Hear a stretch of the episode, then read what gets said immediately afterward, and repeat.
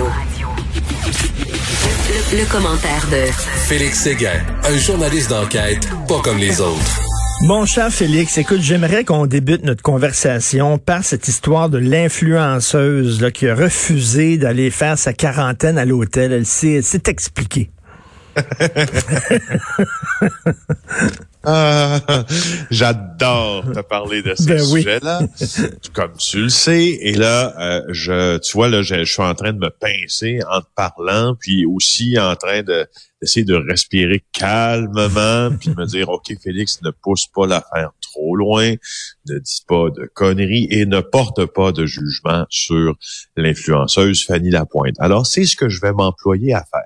Ne pas porter de jugement sur cette femme-là qui, en rentrant d'un pays à Las en rentrant au pays plutôt après avoir assisté à un mariage à Las Vegas, a décidé, elle, qu'elle euh, ne euh, se plierait pas aux Mm. règles qui sont établies par la santé publique canadienne, c'est-à-dire euh, de passer euh, trois jours en quarantaine à l'hôtel en attendant et en guettant l'apparition de symptômes pour ensuite aller la terminer chez elle. Alors, ce qu'elle a fait, c'est que et, et- ce qui motive son jugement, c'est que par voie terrestre, dit-elle, il n'y a aucun test de COVID-19, donc pas d'hôtel euh, à louer et à payer. Alors pourquoi par voie aérienne il y en aurait et pourquoi moi je m'y conformerais? Ben euh, c'est ça, c'est ce qui. et tu vois, c'est là où moi je trouve que avec euh, les gens qui euh, contestent euh, la science puis qui contestent les règles sanitaires. On en arrive souvent à une absence de possibilité de débat. Hmm. Tu sais, euh, s'il y a une quarantaine de trois jours à l'hôtel par voie aérienne, il y a une raison pour ça. La raison pour ça, c'est qu'on est plus susceptible d'avoir été en contact dans les avions, dans les aérogares, avec des gens infectés à la COVID-19 Ben oui. qu'en étant dans sa propre voiture en traversant une frontière terrestre. Alors, il y a une raison pour ça qui s'explique par l'épidémiologie. Alors, Mm. quand toi, ton seul facteur de jugement, ton seul barème dans ça, c'est de dire, ben écoute, il n'y en a pas par la voie terrestre, pourquoi moi je la ferais par la voie aérienne? Alors, il y a une raison. Maintenant, il y a... il y a euh, et c'est difficile, je trouve ça un peu difficile de blâmer euh, Madame euh, l'influenceuse euh, Lapointe, sauf la sottise de son discours. Il y a une sottise dans l'application du règlement si on se fie à ce qu'elle nous dit.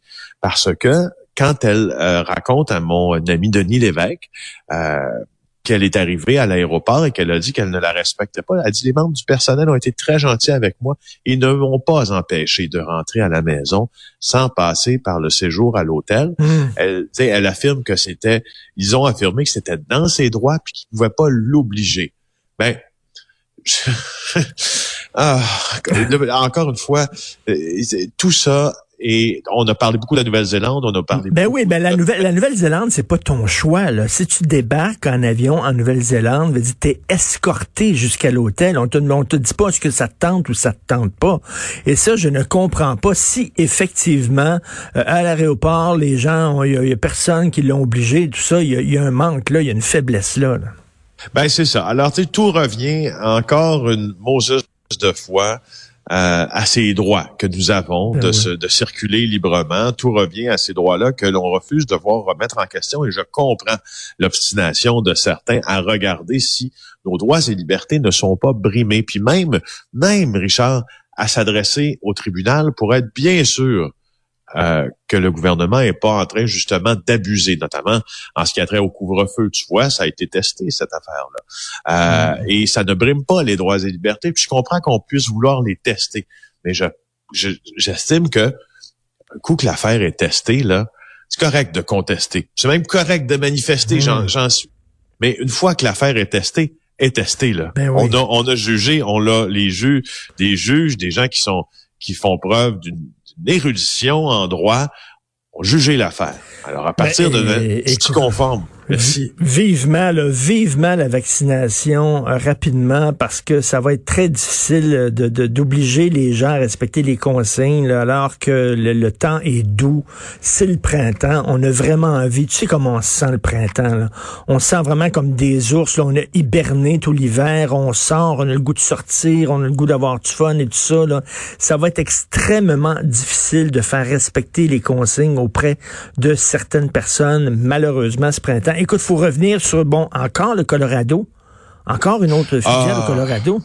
Qu'est-ce qui s'est passé? Est-ce qu'on sait les motivations de l'homme, là? On connaît? Non, c'est ça. Tout ce qui nous manque, c'est les motivations. C'est la deuxième tuerie de masse en une semaine, mais c'est euh, une énième tuerie d'une malheureuse et longue histoire au Colorado avec les gens qui décident de s'armer puis d'entrer dans des euh, endroits publics et de tirer sur tout le monde. Il y a un homme qui a abattu 10 personnes 10 personnes, Richard, dont un policier dans un supermarché du Colorado hier. Euh, tu te rappelles qu'au Colorado, on a déjà connu euh, les deux pires tueries de l'histoire américaine. J'en ai couvert une d'ailleurs, je vais te ah raconter. Euh, et pour finir avec l'histoire d'hier, là, c'est un, on a entendu des coups de feu à l'extérieur d'un magasin de Boulder qui est situé pas loin de Denver, 50 cinquantaine de kilomètres au nord-ouest de Denver.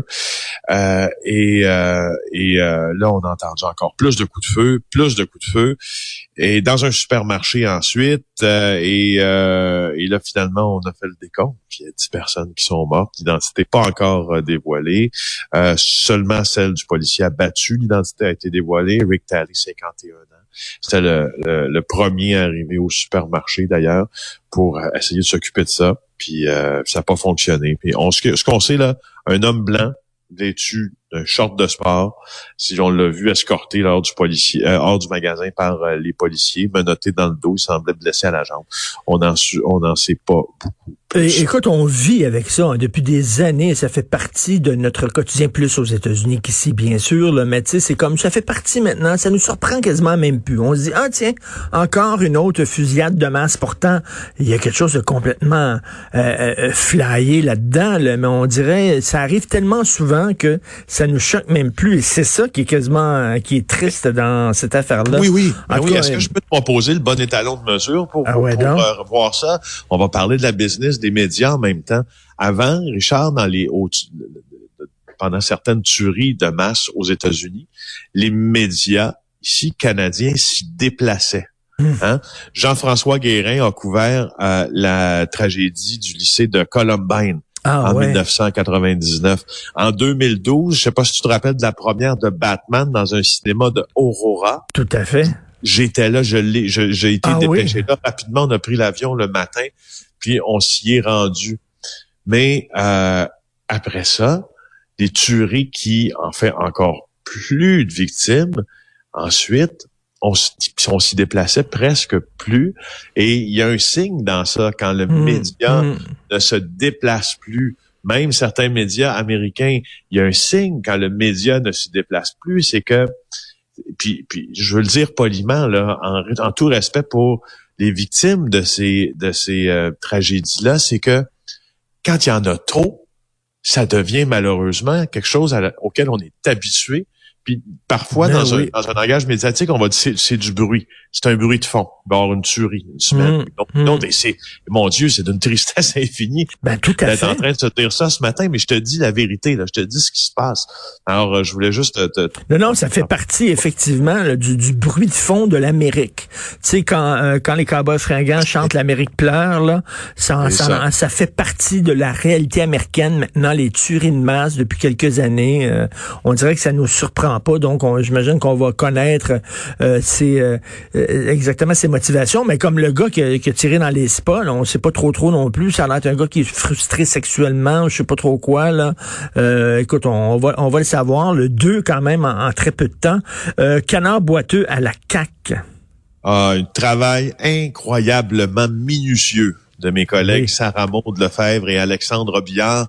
Je les ai vus à chaque jour euh, travailler là euh, avec beaucoup d'ardeur pour consigner des documents, des témoignages sur euh, le député Louis-Charles Toin, le député caquiste, qui, ma foi, semble vraiment, comme le titre du Journal de Montréal le dit ce matin, un, un canard boiteux parce qu'il traîne, en fait, une longue nébuleuse derrière lui d'apparence de conflit d'intérêts alors qu'il était maire. Lui euh, euh, était euh, dans la région de Lanaudière. Il est maintenant député de Rousseau, mais il était maire de Saint-Calix. Il était aussi préfet de la MRC dans laquelle se trouve Saint-Calix, c'est-à-dire la MRC de Montcalm. Et là, il y a plusieurs histoires qui font surface sur Monsieur Touin. Euh, au point d'intéresser l'UPAC, selon euh, ce qu'a appris notre bureau d'enquête, entre autres. Alors, voilà les apparences de conflit d'intérêts. Alors qu'il était maire de Saint-Calixte, il a octroyé en 2010 un contrat de gestion animalière de sa ville à la SPCA de euh, Lanaudière Basse-Laurentide. Euh, mais c'est un organisme à bon lucratif, à but non lucratif, qu'il avait lui-même cofondé avec sa conjointe, qui est ensuite devenue directrice rémunérée. Alors, il y a, il y a ça. Euh, il y a une plainte là, sur son rôle, d'ailleurs, euh, dans ça, qui a été déposée à l'UPAC au temps dernier. OK. Alors, après ça, Louis-Charles Touin a participé à des décisions aussi et remis des subventions à des organisations dans lesquelles travaillaient des proches sans mentionner son intérêt là-dedans. Monsieur Touin a aussi, et je te cite au texte, là, texte de Sarah Maud puis d'Alexandre Billard, Monsieur Touin a aussi entretenu une relation très étroite avec un important fournisseur de la municipalité dont il était maire. Il a voté en faveur d'un financement d'un demi-million Ah. de dollars à l'entreprise de cet ami quelques jours avant d'accepter d'être le parrain d'un de ses enfants. Félix, un chum, un chum, c'est un chum. Écoute, écoute. Et je, je, je, je- oui, c'est ça. Mais oui, euh, comme Bernard Trépanier nous le disait à la oui. commission euh, Charbonneau pour, euh, pour référence. Mais je, je, juste vous dire, à, dire à tous ceux, passons le message, et comme je te dis souvent, euh, en grand en italique, souligné euh, trois fois, ceux qui pensent que les journalistes Le sauront mangent pas. dans la main de la CAQ.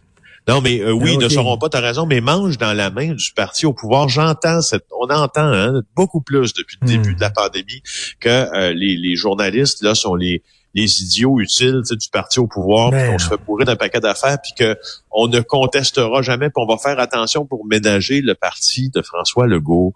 Regardez là, cette enquête là est sérieuse, a pris des mois. Les doutes qui sont soulevés dans ce texte-là de Alex puis Sarah Maud sont également très sérieux et c'est du travail, c'est notre c'est notre raison d'être, la base de notre métier, c'est justement de s'attaquer à qui, pas de s'attaquer, de dévoiler les actions de qui, Mais, de mais, nos mais, élites, mais moi, politiciens, etc. ça me jette par terre que ces gens-là pensent qu'on le saura pas. Tout se sait. En T'as 2021, t'as raison. tout sait. Il y a quelqu'un autour de, dans ton entourage qui t'en veut, qui va appeler un journaliste ou qui va envoyer un courriel à quelqu'un. Tout finit par se savoir. Et rapidement, écoute, cette triste histoire, un témoignage de l'ami de la jeune fille qui est morte sur l'autoroute 40. Oui, allez le consulter sur le site de TVA Nouvelles. C'est Yves Poirier qui l'a recueilli hier, euh, euh, l'ami de, de Véronica Gachi qui est décédée sur Ah. euh, l'autoroute 40. Ben, il s'est exprimé. Là. Allez voir ça sur le web. Ça vaut la, ça vaut la peine de, de comprendre ce qui s'est passé. ce Merci, soir-là. Yves merci. Félix Séguin.